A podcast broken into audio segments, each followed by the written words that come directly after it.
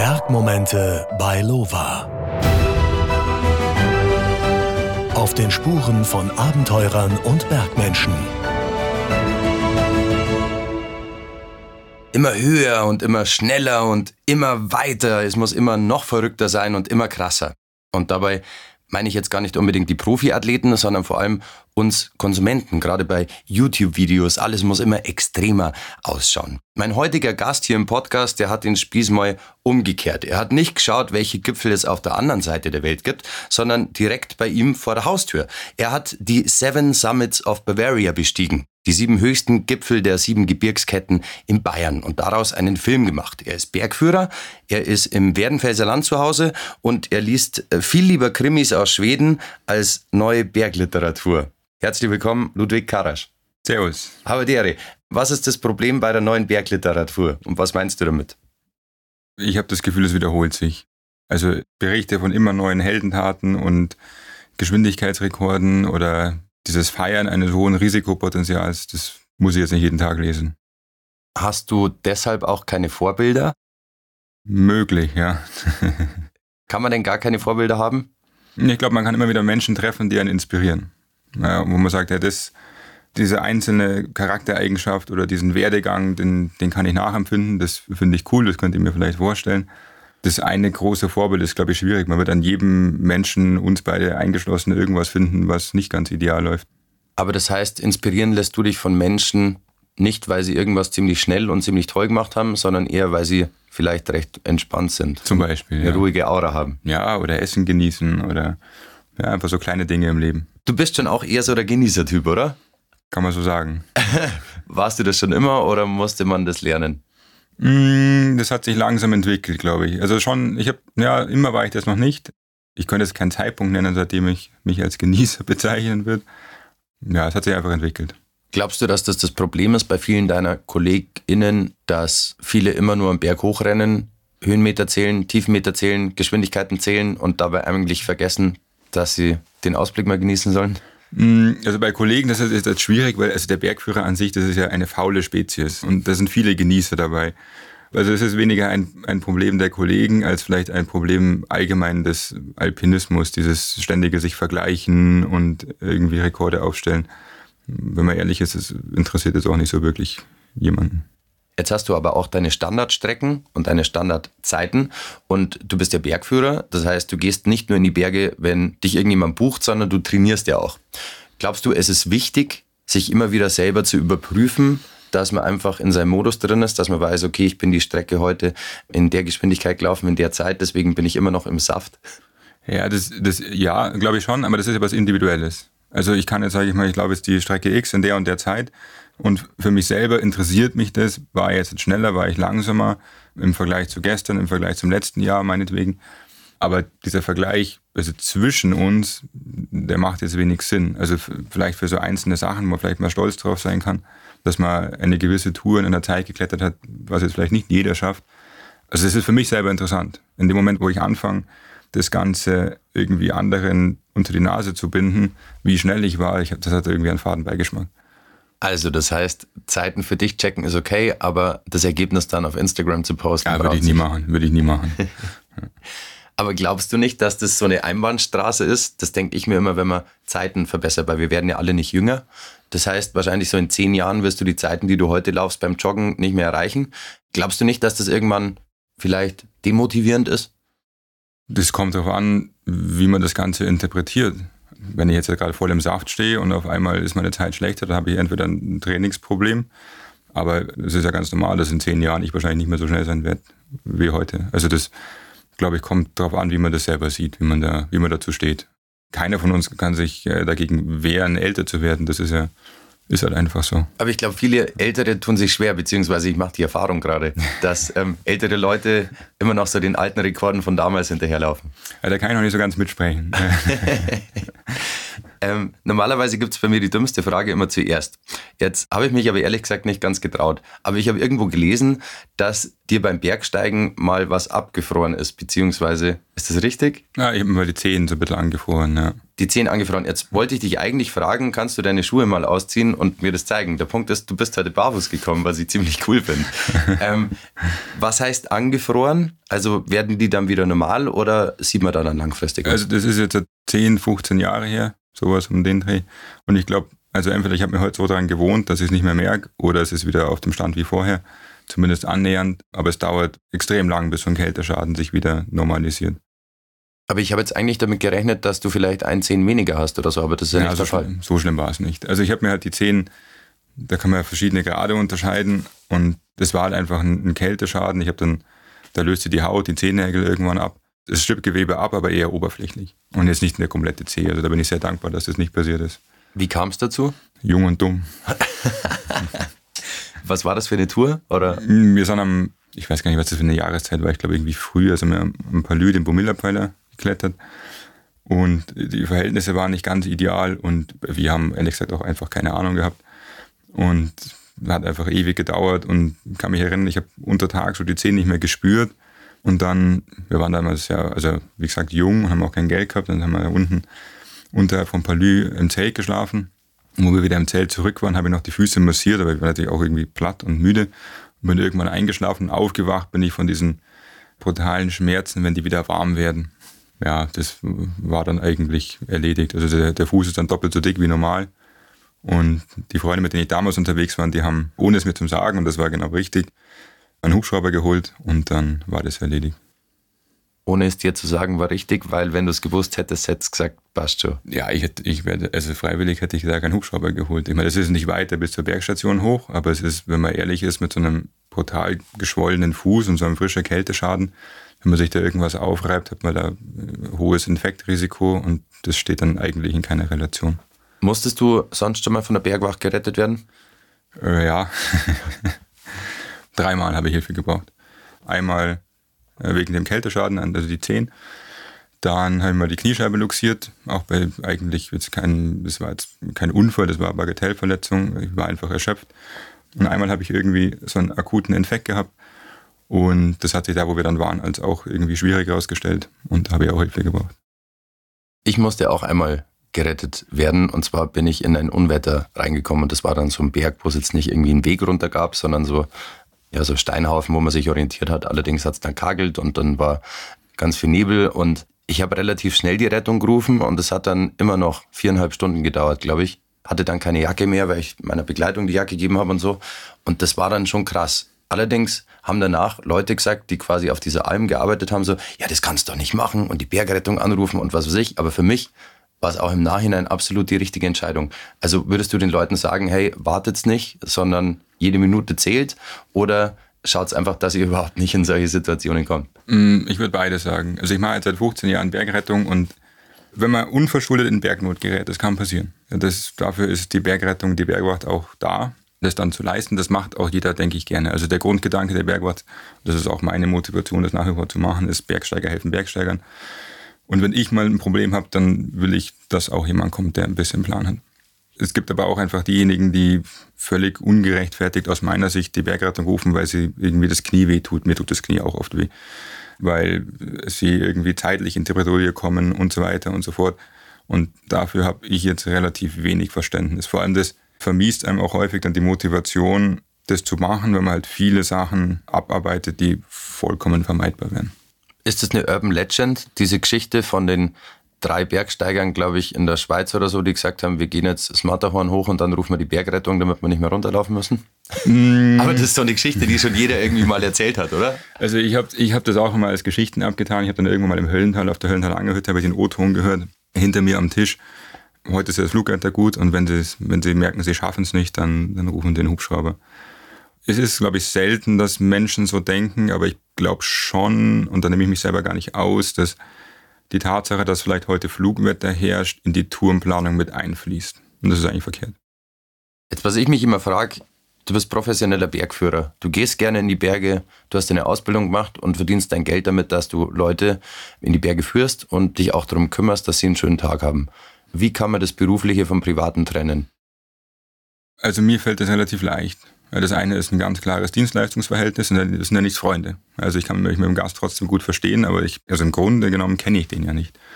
Und ich habe da auch eine ganz klare Aufgabe. Meine Aufgabe ist Sicherheit, meine Aufgabe ist einfach dieses Erlebnis, diesen Tag zu bieten. Und mit Freunden unterwegs zu sein, ist was anderes. Also ich kann das gut trennen, das funktioniert gut.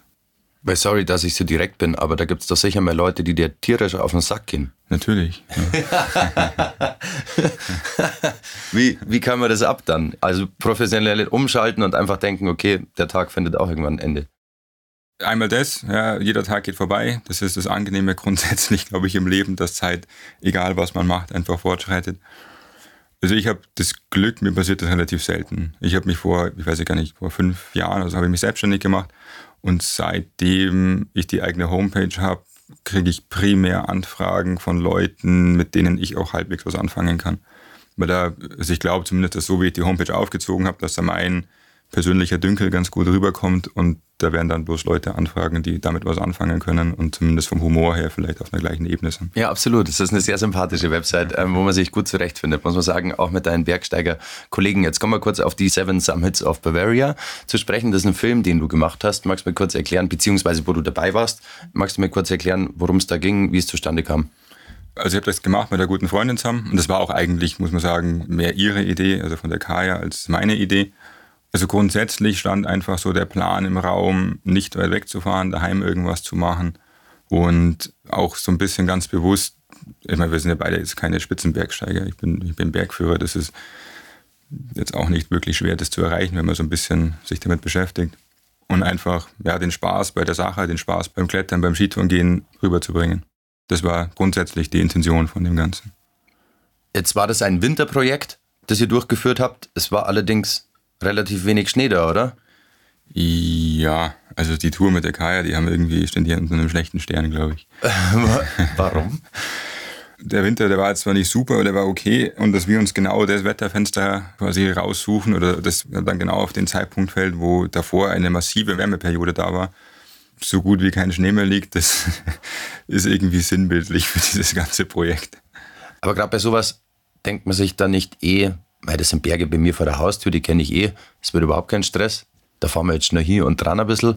Und im Endeffekt wird es dann doch ein bisschen komplizierter. Ja, sicher, zum Teil denkt man sich das, aber das macht ja auch nur dann Spaß, wenn man das quasi machen kann, was man auch so machen kann. Das waren jetzt Verhältnisse, wo man wahrscheinlich sonst nicht freiwillig äh, rausgegangen wäre und irgendwas gemacht hätte. Von dem her, das war irgendwie schon ungünstig. Es war aber auch irgendwie der, der einzige Zeitraum, wo wir Zeit hatten. Und da gehört ja auch mehr dazu. Die Kai hat da brutal viel organisiert mit, mit Filmcrew und so weiter und so fort. Und dass da alle Leute irgendwie das dann wieder umschmeißen und wann anders machen, das haut halt nicht hin.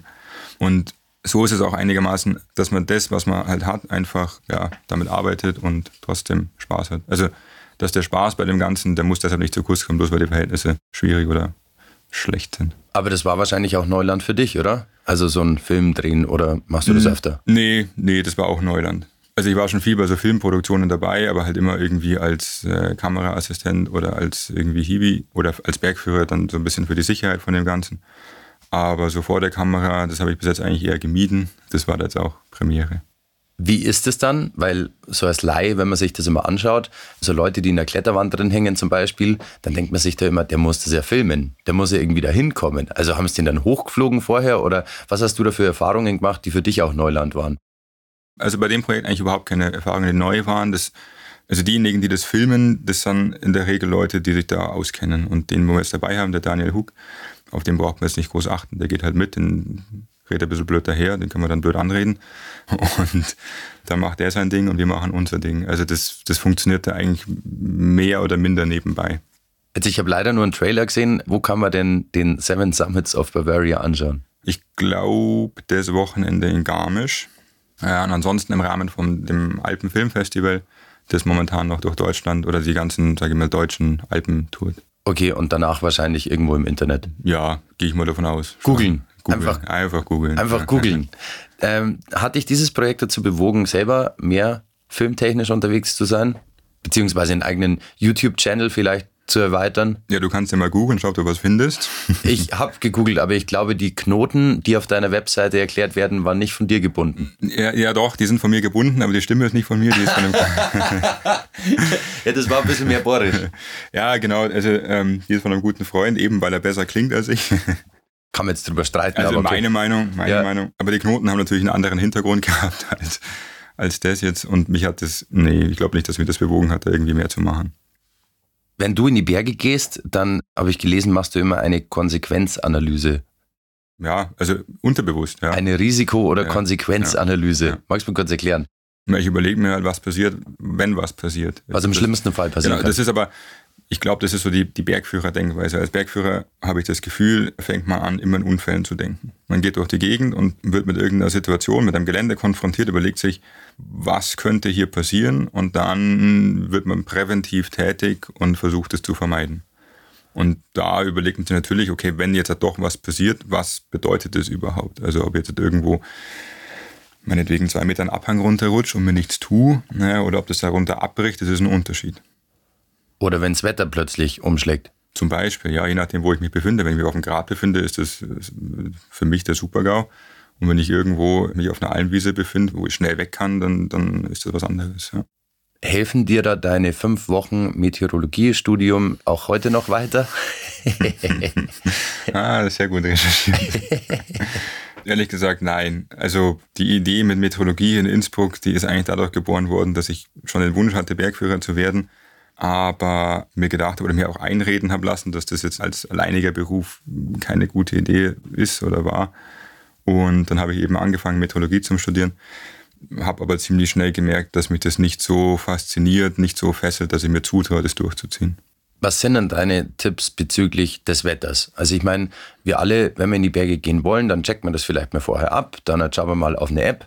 Aber ich meine, gerade im Winter beim Skitouren gehen oder so, da kommt es ja auf ein bisschen mehr an, als scheint jetzt die Sonne oder hat es gerade irgendwie geschneit. Also ich glaube, dadurch, dass du in den Bergen wohnst, hast du natürlich ein ganz anderes Gefühl. Also für mich ist es relativ einfach, wenn man jeden Tag sich damit beschäftigt, dann kriegt man das irgendwann einfach ins Gefühl. Das kann man gar nicht so, glaube ich, in Worte fassen, ja, wie man das dann einschätzt. Und ansonsten muss man einfach sagen, dass der Wetterbericht inzwischen zumindest für den nächsten Tag, für die nächsten zwei Tage so gut geworden ist in der Regel, dass man die großen Wetterlagen rauslesen kann. Wenn jetzt irgendwie so eine labile Wetterlage vorherrscht, dann ist jeder Wetterbericht äh, ist damit überfordert. Und also jetzt zu sagen, nächste Woche am Dienstag ist das Wetter am Jubiläumsgrad gut, das würde ich mir nicht trauen. Ich würde maximal ein, zwei Tage im Voraus planen und wenn da jetzt nicht meinetwegen mittags der Kaltfront angesagt ist, dann ist es auch relativ zuverlässig. Was wären deine Tipps? Auf welchen Seiten soll man das checken, das Wetter? Also ich schaue mir äh, vom Alpenverein das Bergwetter an. Ja, das macht die ZAMG in Innsbruck. Das finde ich sehr gut. Ich finde auch, also die, die reine Interpretation von den Bildchen, ja, die kommt natürlich uns Menschen entgegen, aber es ist nicht immer ausreichend. Ich finde die Textversion eigentlich am besten. Einfach, dass man so ein Gefühl bekommt, was herrscht gerade für ein Wetter vor. Und wenn da so, so Stichworte wie labil, Nachmittagsgewitter und so weiter fallen, dann sollte man einfach ein bisschen Obacht geben. Jetzt bist du nicht nur im Garmischer Raum unterwegs oder im Garmisch-Partenkirchener Raum, muss man ja sagen, sondern auch woanders. Ich würde dich trotzdem gern festnageln. Was sind denn so Touren bei dir in der Heimat, die du empfehlen würdest, wo du sagst, da kann man jetzt jeden mal hinschicken und da ist noch nicht so überlaufen? Das werde ich jetzt nicht sagen. Ja, ja, Weil, weil- weil nicht wahnsinnig. Ich mag ja nicht deine geheimen Spots, aber zum Beispiel irgendeine Tour, wo du sagst, das würdest du empfehlen. Also als reine Wandertour, was man problemlos machen kann, ist meinetwegen an Wank gehen. Wank ist ein wunderschöner Berg, ein wunderschönes Panorama. Und das ist natürlich so ein bisschen das Bergführerding, das da durchkommt. Man muss nicht unbedingt runterlaufen, wenn man nicht möchte. Man nimmt einfach die Bahn. Kann man auch eine super Skitour gehen auf dem Wagen. Eine hervorragende Skitour. ja. Wunderschöne, Ja. wunderschöne Ja, Abfahrt. Warum grinst du dabei? Weil es ein unterschätzter Berg ist, weil viele Leute doch dann andere Gipfel wählen? Oder? Mm, Nein, ich finde gerade diese ganzen Voralpengipfel, die sind, wenn man sie aus einer anderen Perspektive anschaut, wieder brutal vielseitig. Also ich habe jetzt ans Fliegen gedacht zum Beispiel. Ich kann am Wagen zum Wandern gehen, ich kann der Skitour gehen und ich kann zum Fliegen gehen. Und das alles mit relativ wenig Aufwand. Und das finde ich schon ein, auch einen riesen Luxus, dass wir das vor der Haustür haben, ohne weit fahren zu müssen. Du hast das tatsächlich direkt vor der Haustür. Ja, was ich bei dir wahnsinnig sympathisch finde, in der Recherche auch rausgefunden ist, dass du nicht so ein Fanater Bergsteiger bist, sondern dass du sagst, ganz klar, ich brauche meinen Ausgleich. Also meine Freundin, die geht relativ wenig in die Berge, glaube ich, hast gesagt. Ja, inzwischen hat sich das auch geändert. Aber äh, du hast dann auch noch andere Hobbys und machst du noch andere Dinge, weil nur Berg ist dann doch irgendwie zu einseitig. Ja, also auch wenn man sich nur mit Bergführen beschäftigt, ja, das ist nicht gut. Also man braucht bei jedem Beruf, dass man einfach so ein bisschen Abwechslung, ein bisschen einen Szenewechsel braucht, dass man da sich wieder mit Freude dem Ganzen zuwenden kann. Jetzt glaube ich, dass ganz viele zuhören, die öfter mal Touren gehen, die sie sich auch zutrauen und wo sie auch sagen, ja, da habe ich Bock. Ich jetzt zum Beispiel, ich habe mir auch noch nie einen Bergführer genommen. Jetzt, wo ich dich kennenlerne, denke ich mir, für einen Jubiläumsgrad könnte man dich dann doch mal engagieren. Eine äh, hervorragende Idee. Ab wann oder wann sollte man sich an einen Bergführer wenden? Weil ich glaube, ganz viele sagen, ja, ich kann doch selber im Berg gehen, ich brauche jetzt keinen Führer. Ich glaube, man kann es andersrum aufziehen. Also wenn man mit dem Bergführer unterwegs war und sich am Ende des Tages denkt, eigentlich hätte ich den gar nicht gebraucht, dann war es die richtige Tour mit Bergführer. Mhm. Weil, also das, was wir leisten können, ist ja das Gefühl von Sicherheit. Ja, und dadurch ein Erlebnis bieten, äh, an das man sich gerne zurückerinnert. Also Beispiel Jubiläumsgrad, du gehst jetzt in Jubiläumsgrad alleine ja, und hast aber tagsüber einfach die Hosen voll. Das ist nicht nur positiv. Ja, die Erinnerung daran, die wird es nicht nur Freude sein, sondern wirst du denken, nie wieder. Äh, und mit Bergführer kann man das, glaube ich, das ist zumindest die Resonanz, die ich viel bekomme oder die Rückmeldung, weil mich interessiert das ja auch, dass man die Tour einfach genießen kann. Man macht sich davor auch keine Gedanken. Weißt, wenn du jetzt morgen eine große Tour vorhast, vielleicht schläft man dann schlecht, denkt sich, boah, passt der Zeitplan, passt die Ausrüstung und so weiter und so fort. Und mit Bergführer ist das alles, du hast einfach einen kompetenten Ansprechpartner, der dir all diese Entscheidungen vielleicht nicht komplett abnimmt, aber dich auf alle Fälle berät und diese Entscheidungen dann mit dir gemeinsam trifft. Und du, kann, du, kannst dich ja darauf verlassen, dass das dann passt. Gibt es denn eine große Konkurrenz unter euch Bergführern oder seid ihr eigentlich alle also wenn man mich fragt, nicht. Ja, wenn, man, wenn man andere fragt, wahrscheinlich schon. Also grundsätzlich haben wir viel zu wenig Bergführer. Also die Nachfrage ist so hoch, dass also bei mir gefühlt zwei Drittel der Anfragen kann ich überhaupt nicht bedienen. Aktuell zumindest ist die Bergführertätigkeit, ja, kann man nicht viel falsch machen. Obwohl ich auch glaube, dass die Bergführerei ein Luxusgut ist. Und wenn ich jetzt so an mich selber denken würde, wenn ich mir das leisten könnte, einen Bergführer zu nehmen, und mir wird es jetzt wirtschaftlich nicht mehr ganz so gut gehen, was ja in der aktuellen weltpolitischen Lage vielleicht mal passieren kann, dann wäre das eines der ersten Dinge, die ich mir sparen würde. Also darum glaube ich schon, dass die Bergführerei jetzt kein krisensicherer Job ist. Was zahlt man denn für so einen Bergführer mm. von bis? Mm, es kommt drauf an. Also bei mir fängt es an bei 480 Euro für irgendwie, sage ich mal, so Standardtouren mit nicht viel Aufwand, kein hohes Risikopotenzial. Und die teuersten Touren, die ich ausgeschrieben habe, das sind so 850 Euro am Tag. Und da kann ich dann drei Kumpels einfach mitnehmen oder zahlt dann jeder 850 Euro? Ja, das wäre geil. Nein, also es, für die ganzen schwierigen Touren, das kann man ehrlich gesagt eh nur mit einem Gast führen. Mhm. Ja, dann ist das halt der eine Preis für den einen Gast. Und ansonsten für einfache Sachen, da kann man, also ich glaube, so pro Bergführer mit fünf, sechs Leuten ist man eigentlich bedient. Also diese ganzen Touren, die ausgeschrieben werden mit irgendwie acht, neun Teilnehmern, ich kann mir die Namen gar nicht merken. Verstehe ich, würde mir genauso gehen. Wie siehst du denn allgemein die Entwicklung in den Bergen? Weil du gesagt hast, du hast so viele Anfragen, hat natürlich auch ähm, mit den letzten Jahren zu tun, dass immer mehr Leute irgendwie Urlaub auch im Voralpenland machen und den Urlaub in Deutschland genießen. Siehst du dem Ganzen problematisch entgegen oder glaubst du, das wird sich wieder einpendeln? Hm, ich kann das ja niemandem verdenken, dass er sich da hingezogen fühlt. Ich weiß nicht, ob sich das wieder einpendelt. Also für mich gefühlt ist es auch seit Jahren eigentlich das Gleiche. Also es ist einfach viel los. Punkt. Es kanalisiert sich, finde ich zumindest, sehr schön auf einzelne Berge, einzelne Touren. Und das gab es wahrscheinlich auch schon immer. Also dieser klassische Zugspitzaspirant, der einmal in seinem Leben auf die Zugspitze gelaufen sein will, das, die gab es wahrscheinlich schon immer. Vielleicht sind es mehr geworden, aber es gab immer schon Tage, da war brutal viel los und also ich, ja, ich mag mich da gar nicht hinreißen lassen zur Prognose.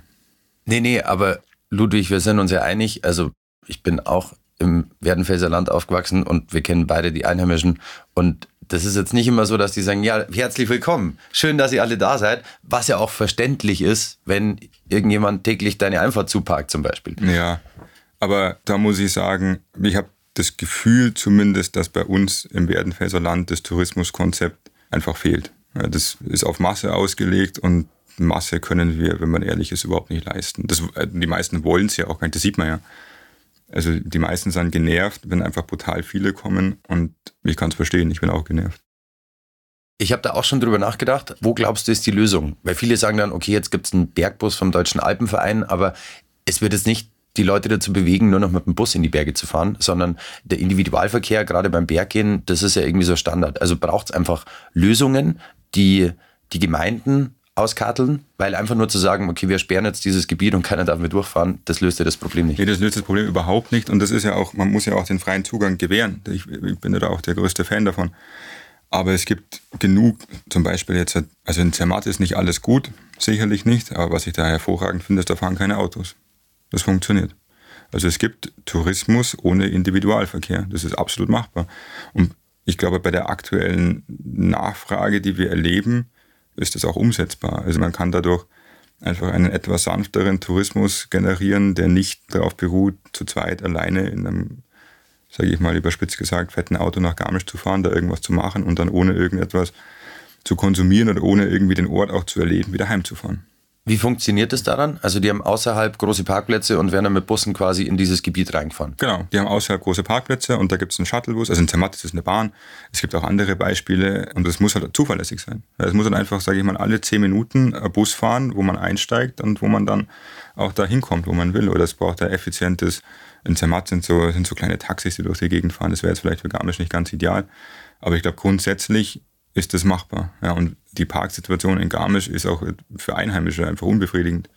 Und da provoziert man viel Groll, der aus meiner Sicht vermeidbar ist. Also mich ärgert das auch jedes Mal, wenn ich bei mir versuche, in der Straße zu parken. Und dann sind einfach alle Parkplätze da als freies Parken, ich kann es verstehen. Das sind halt belegt mit Nummernschildern von weiß der Kuckuck wo. Ich habe ja grundsätzlich nichts dagegen, dass die kommen, aber ich mag halt bei mir auch irgendwie parken. Ludwig, was würdest du den Leuten gerne mit auf den Weg geben? Einfach ein bisschen entspannter sein.